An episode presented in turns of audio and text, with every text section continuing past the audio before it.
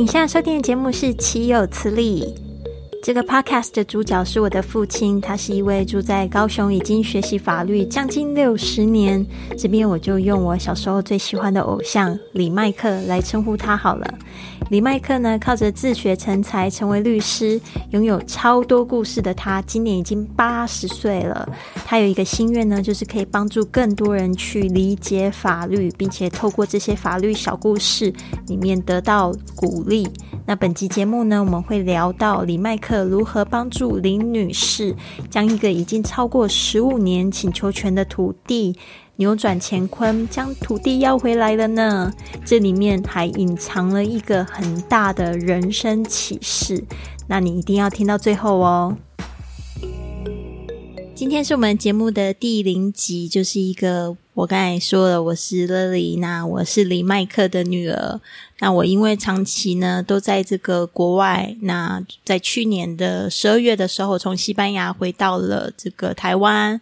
那我在想说，因为我最近这一段时间都在做这个 podcast，就教别人做怎么 podcast，然后我就发现说，诶，其实我爸爸他自己就很有料，他自己已经做了好几十年了，差不多有这个有五十年的这个律师哦。然后呢，他自己呢，就是也对法律非常热衷，想说呢，就是要请他来来，就是在节目分享多一点这样子的法律故事。那爸爸，为什么呢？要做这个 podcast？我们刚才有稍微留呃聊一下，我们既不是说要来帮大家办案，然后也不是说要来赚钱的话，我们为什么要做这件事情？我想，我今年八十岁了，我想把我的经验研究法律几十年，其中的曲折啊，当事人的勇气。我好像是感觉到是最重要一点啦，啊！你请律师，律师是帮助你把你不晓得放在口袋里面的证据拿出来。他那法律上并不是说一个案件你非要请律师不可，就是因为你在法律的专业领域里面。你缺少这一方面，所以是要请律师，就是法律的老师啊。那法律并没有硬性规定，除非说是上上诉第三审一定要有律师，因为他是法律审啊，而且要有限制，有违背法令。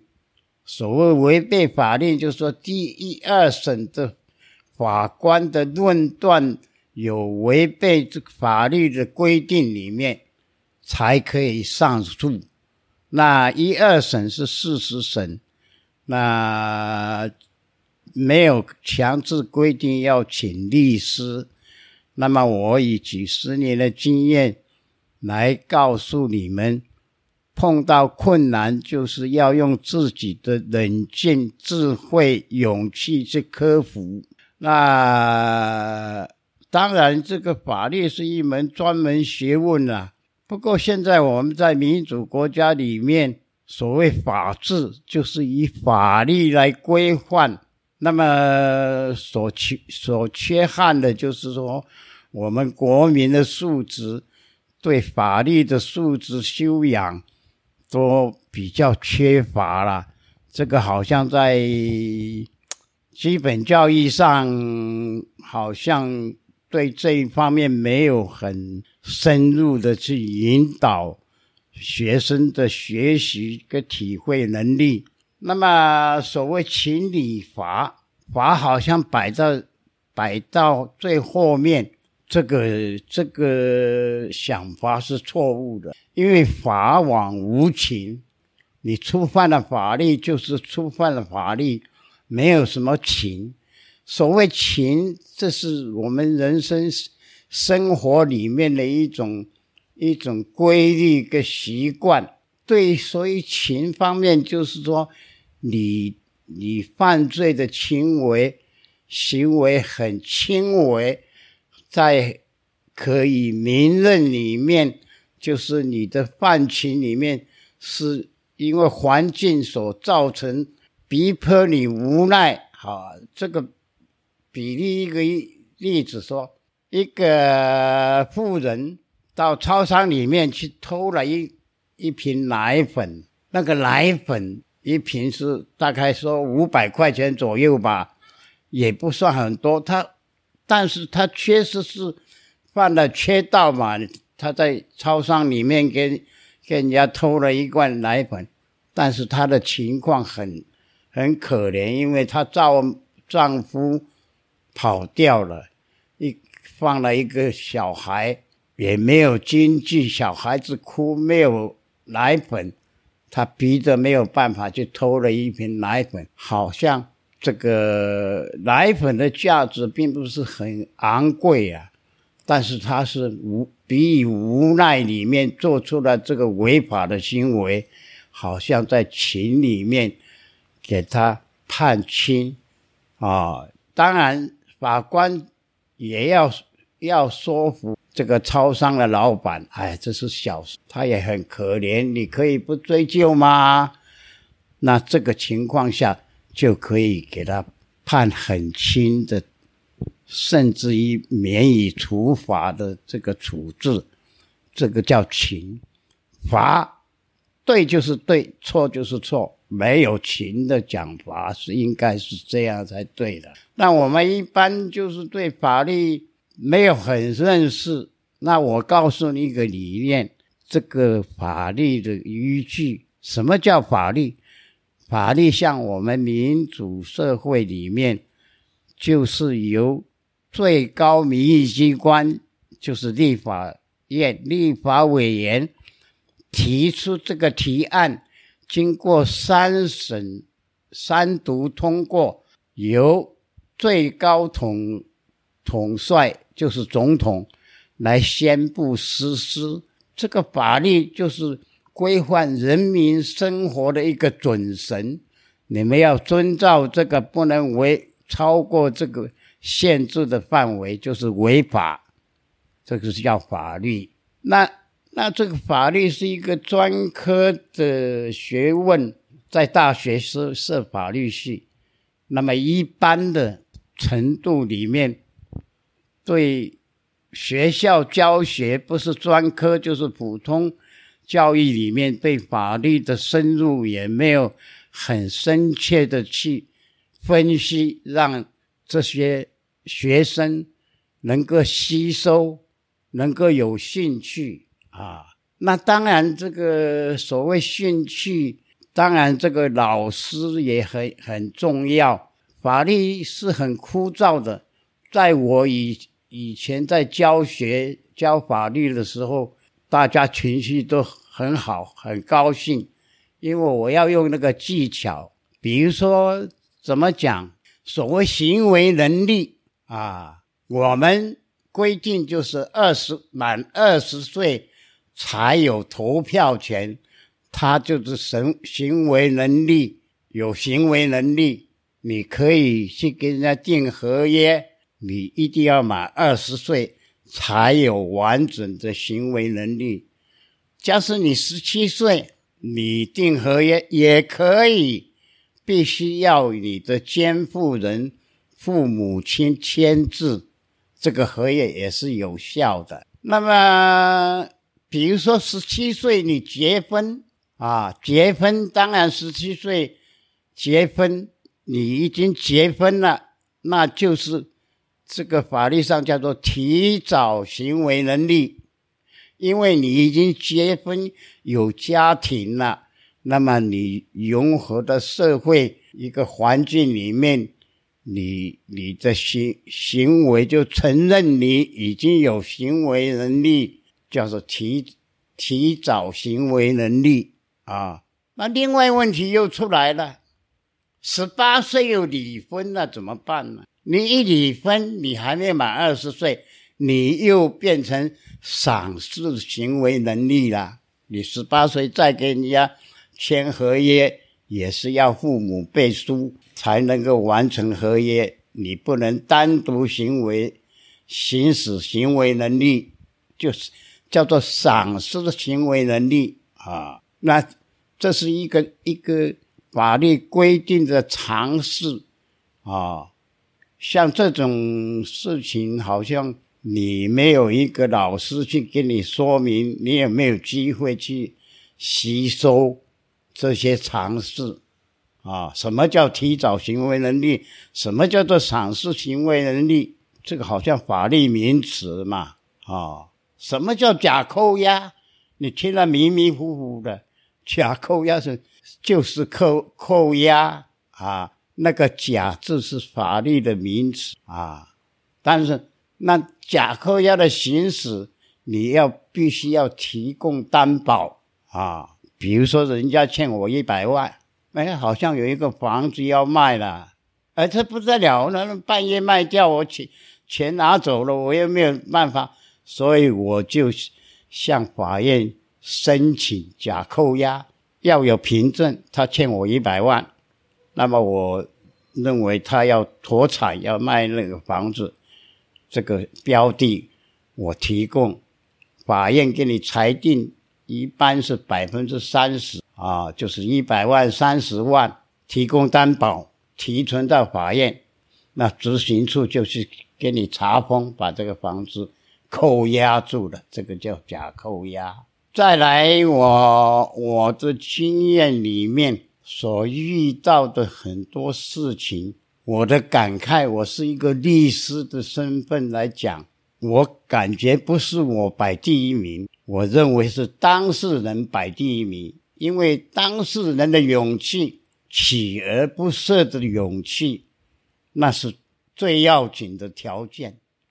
碰到困难，你坚持你的理念，你一定要去突破它，那种勇气啊，它是第一。我才摆第二，因为我会指导他的方向，他的作为。简单讲一个故事吧。呃，我在台北回来高雄的时候，因为投资的生意亏了很多，很绝丧，每天都在喝酒。那当然，人家也会朋友都知道我是当法官出身的。呃，有很多问题来找我，我都帮他解决了。其中有一个姓陈的，呃，比我年岁还大的老朋友，他不知道什么事情都非常多，啊，很多杂事都会会找我来给他帮忙。结果我每一件都大概几十件，没有一件输掉，都赢的啦。他对我很。很有信心。那么有一天，他带带一个案件过来，我不愿意给他接的，因为这个案件是稳输的嘛，我就不愿意，因为我又喜欢吹牛逼，一喝了酒拍胸部说我的法律见解是没有输过的。那这个文书的这个案件，我怎么愿意接呢？而且我那时候没有挂律师的牌照。他的案件是在澎湖，那民国八十二年，他平澎湖的律师大概三万块钱就可以了。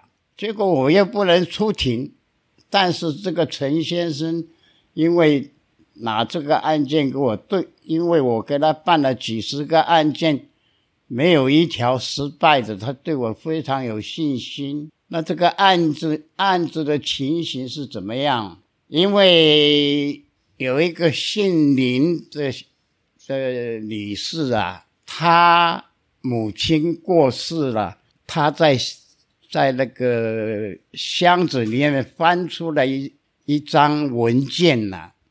这个文件是怎么文件？就是他们以前是在澎湖，他他老爸是民国三十五年就死掉了。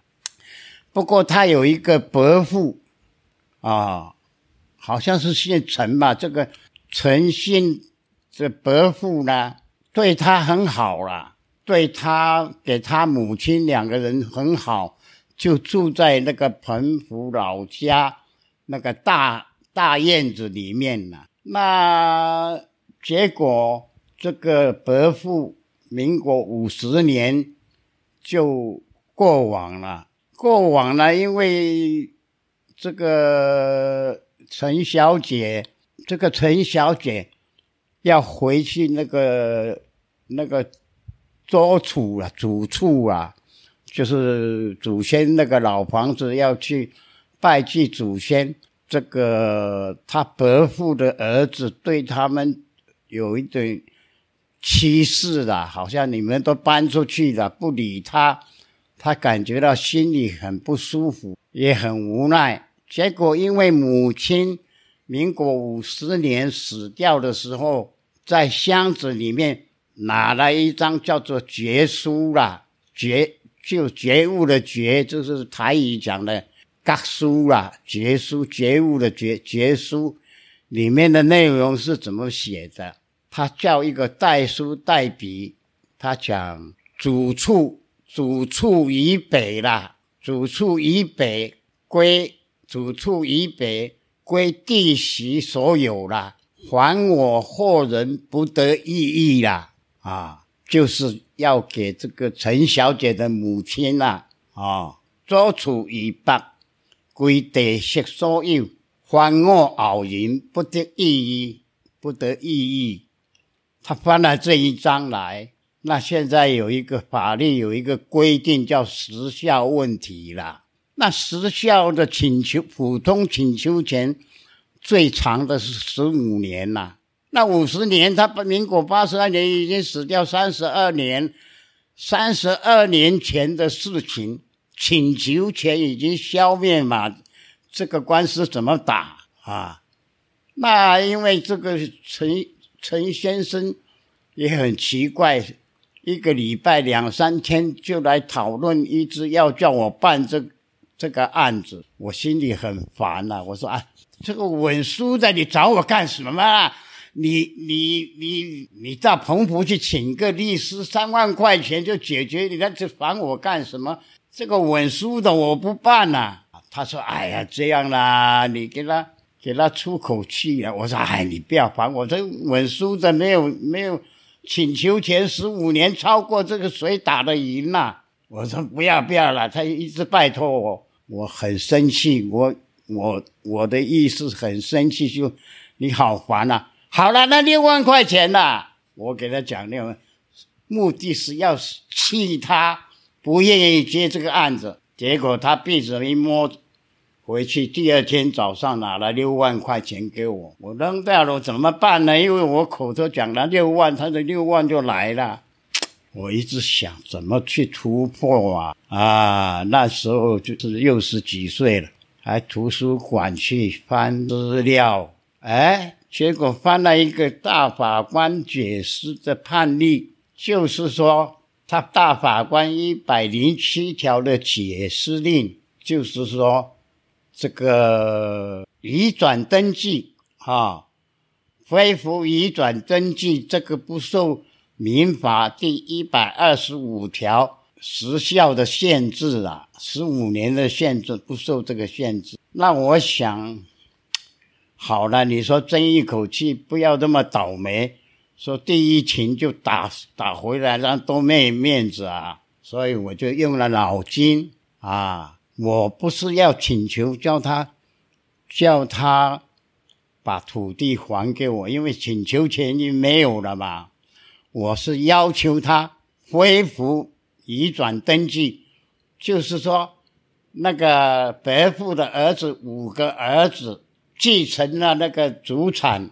大概有五百平的祖产的房土地啊，五个人继承了，那你不能继承，要恢复到伯父的名下，移转恢复原状，移转移转登记恢复原状。那这里面我用了脑筋啦，这个打官司也是要有运气啦。结果这个伯父的儿子五五个兄弟。里面有一个很成就，是当国中的校长。那四个人就盖印章，委托他代理诉讼，就是以叫他去代表了。那这里面我想了一下，就是说我们这个我们的习惯呐，就是说父亲交代的，父亲的遗书交代说主主处以北要归弟媳。所有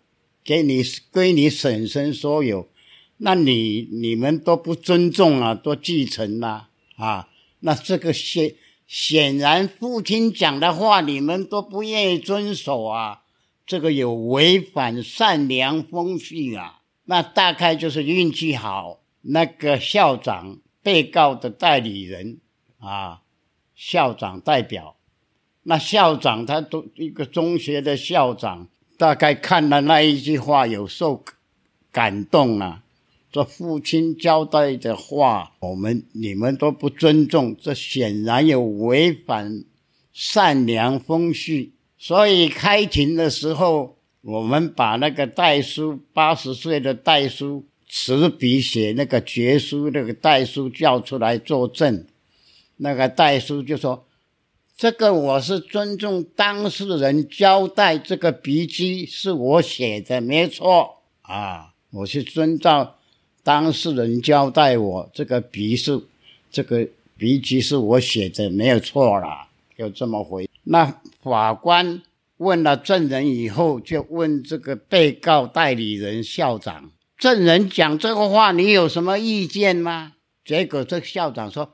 那父亲交代的就遵照父亲的好意思好了啊，所以说怎么讲，这个就是当事人他锲而不舍，他也告诉我说，他也问过那个县政府的那个律师去咨询，也告诉他都没有办法了。不过你你很有办法，你你帮他争一口气呀，稳输的案件。怎么会赢回来呢？啊，运气也要要紧，最主要是勇气。他起而不是三万块钱，他都不愿意办。相信我，给我六万，我别的下不了台，硬着头皮去冲，还是冲冲赢了。